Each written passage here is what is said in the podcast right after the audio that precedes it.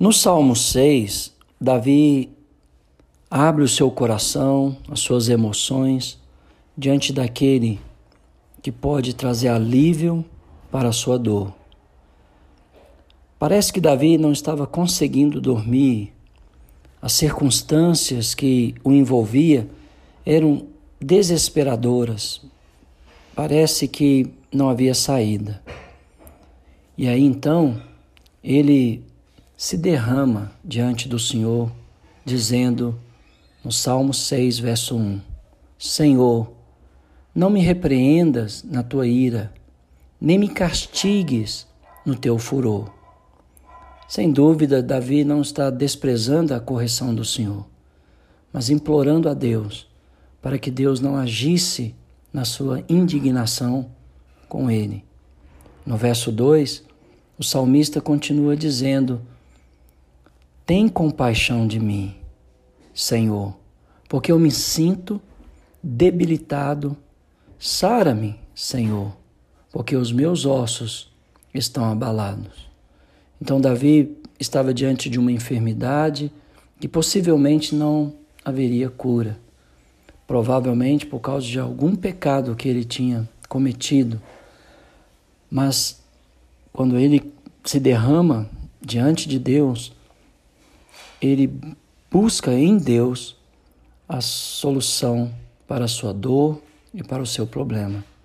Então ele continua: Também a minha alma está profundamente perturbada. Mas tu, Senhor, até quando?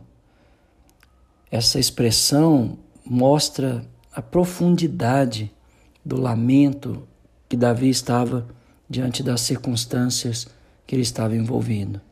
E aí no verso 4 em diante, ele disse: Volta-te, Senhor, e livra minha alma, salva-me por tua graça. Pois na morte não há recordação de ti, no sepulcro, quem te louvará? Os judeus não tinham compreensão cristã sobre a vida após a morte. Então, naquele momento, eles entendiam que tudo terminava com a morte, mas pela bondade de Deus, Jesus Cristo veio, trouxe luz, vida e imortalidade, nos dando a entender que a vida continua depois da morte.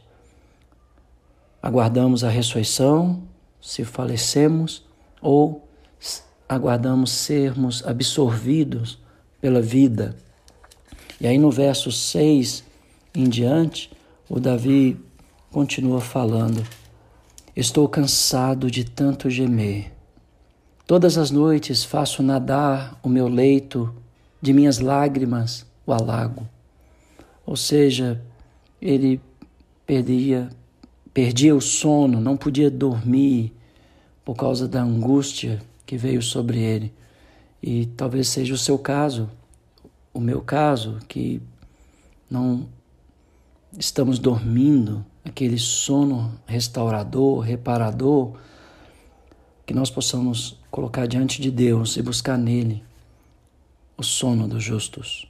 E então Davi fala: Meus olhos de mágoa se acham amortecidos, envelhecem por causa de todos os meus adversários.